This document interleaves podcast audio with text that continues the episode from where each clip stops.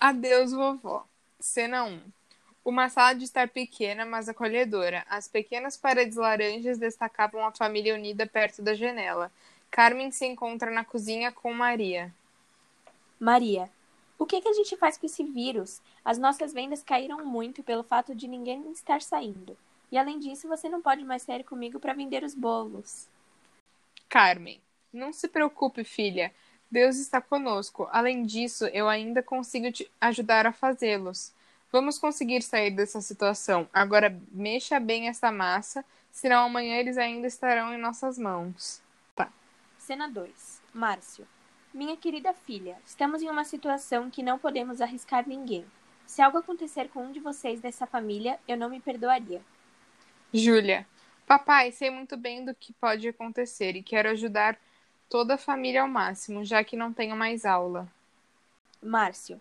Ótimo, filha. Amanhã você pode ir vender os bolos na barraca com sua mãe, se quiser.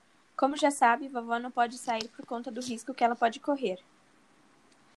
Cena 3. Maria. Olá, querida família, voltamos. Márcio. Venderam tudo? Júlia, não o suficiente, ainda temos mais da metade dos bolos. Antes desse vírus, quase todos os bolos eram vendidos. Carmen, foi tão ruim como esperávamos? A culpa foi toda minha. Não deveria ter deixado a pequena ter ido te ajudar, Maria. Maria, mãe, não diga isso. Só precisamos economizar um pouco. Não se preocupe. Cena 4. Quarto do casal. Maria. E aí, como foi seu dia hoje? Chegou mais cedo do que o normal. Aconteceu alguma coisa? Márcio, Maria, eu fui demitido. Por conta da pandemia, a lanchonete teve que fechar porque ela não conseguia se sustentar sem os clientes. Maria. Ai, minha Nossa Senhora, a gente já esperava isso, mas não tão cedo. Márcio, Maria, não sei o que vamos fazer. Meu emprego na lanchonete era uma das únicas coisas que estava nos ajudando nesse tempo desgraçado. Agora que fui demitido, não sei como iremos aguentar tudo isso. Maria, se acalme, querido. Nós vamos colocar a barraca em outros lugares com mais movimentação e assim teremos mais clientes. Cena 5, cozinha. Carmen, filha, acho que a comida está sem sal e sem gosto. Júlia, é sério, vó? Eu achei salgada. Você parou de sentir gostos? Carmen, querida, parando para pensar, acho que sim. Também estive tossindo muito e tenho constantes dores de cabeça.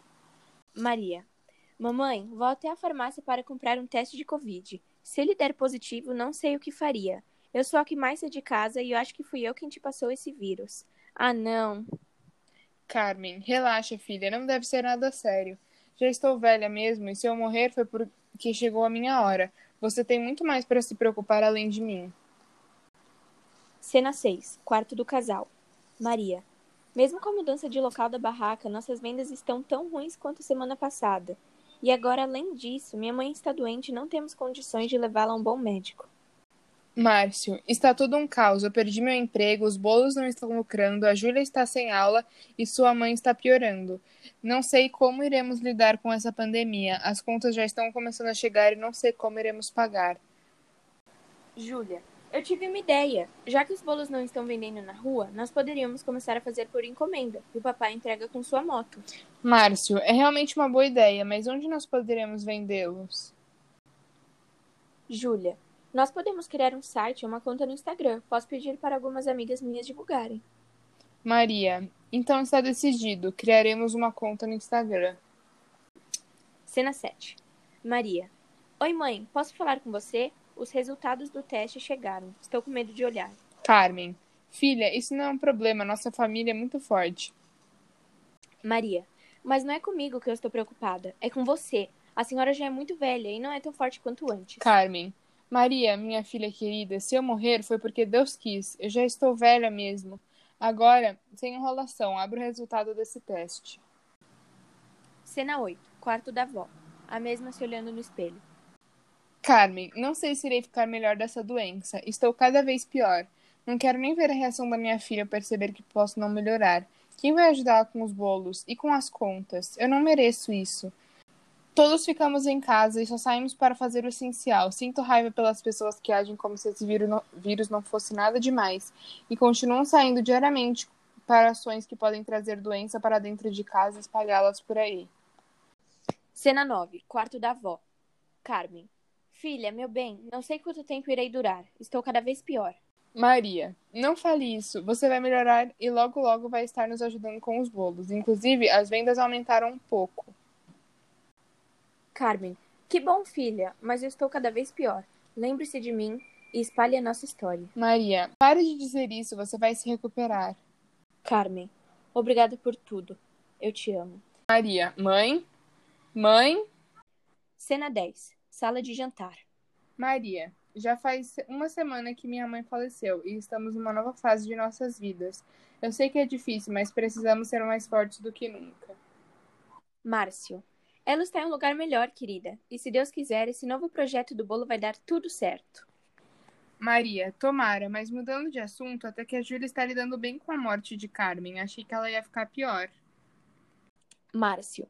Pois é, nossa filha é forte. Com certeza ela vai passar por tudo isso bem.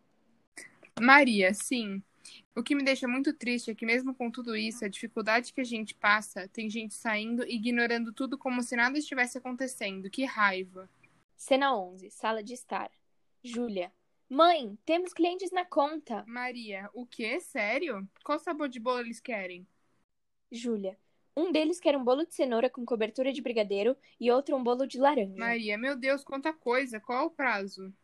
Júlia. Quanto antes melhor, mãe. Mas já faço os dois hoje. Não demora muito, ok? A gente pode perder os clientes. Maria, calma, filha. Não é assim que funciona. Pode deixar que eu vou fazer o mais rápido possível.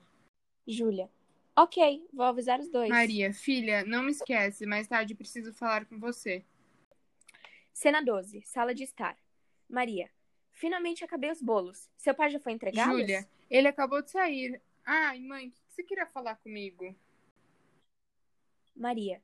Então, filha, como você está? Júlia, como assim? Maria. Em relação a tudo. A morte da sua avó e a nossa Júlia. situação. Ah, mãe, eu estou bem até. Estou triste, claro, mas tenho que superar esse tipo de coisa. Se eu ficar muito para baixo, posso acabar afetando a venda dos bolos e essa é a última coisa que eu quero. Maria. Que bom, filha.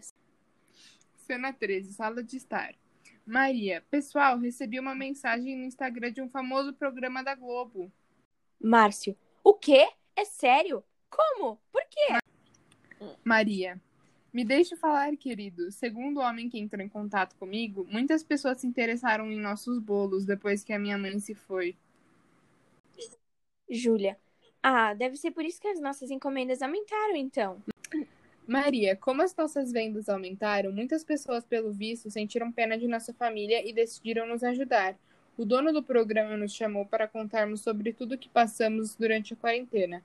Não se preocupem, todos usaremos máscaras e iremos fazer o teste, e só iremos ao jornal se os resultados forem negativos. Júlia. Mãe, isso é incrível. Acho que a nossa história pode fazer as pessoas ficarem mais em casa mesmo. Cena 14, emissora de televisão. Faustão. Boa tarde, pessoal. Sejam muito bem-vindos ao Domingão do Faustão. É, 8 e 7, bicho! Hoje estamos aqui com uma linda família unida, que veio nos contar sua história durante essa difícil fase de pandemia. Digam oi! Júlia. Olá, meu nome é Júlia e esses são meus pais, Maria e Márcio. Márcio. Oi, é um prazer estar aqui. Muito obrigado pelo convite. Maria. Olá. Faustão. Não há de que, bicho! O prazer é nosso. Então, gente, como o Instagram de vocês viralizou de uma hora para outra, todos gostaríamos de saber como isso aconteceu. Maria. Bom, foi tudo uma novidade pra gente também.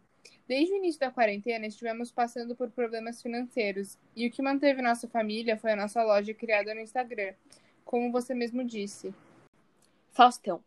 Ficamos sabendo que infelizmente vocês acabaram perdendo um membro de sua família durante esse período, correto? Márcio, sim, infelizmente perdemos minha sogra para o desgraçado do Covid-19. Mas acho que, de um modo ou outro, o sofrimento que passamos durante muitos meses fez com que pessoas se emocionassem e comprassem nossos bolos. Faustão. E por isso, a Globo dá pra vocês um cheque de 10 mil reais, bicho! Agora, vocês conseguirão pagar pessoas para ajudarem os seus bolos e podem lucrar mais ainda com a sua loja. Júlia, isso é sério? Maria, meu Deus, agora não iremos mais passar dificuldade. Obrigada a todos por isso. Nós passamos sufoco durante toda a nossa vida, mas dessa quarentena piorou tudo. Júlia não teve mais aula, pois não tínhamos dinheiro para um computador. Por isso, ela nos ajudou com os bolos e foi por causa dela que começamos a nossa loja do Instagram. Espero que a nossa história inspire pessoas a ficarem em casas e seguro. Faustão. Ô louco, bicho! Vamos ficar seguro aí, hein, gente? Espero vocês no próximo domingo, no qual teremos um homem dançando com seu macaco no Se Vira nos 30. Ô louco, meu!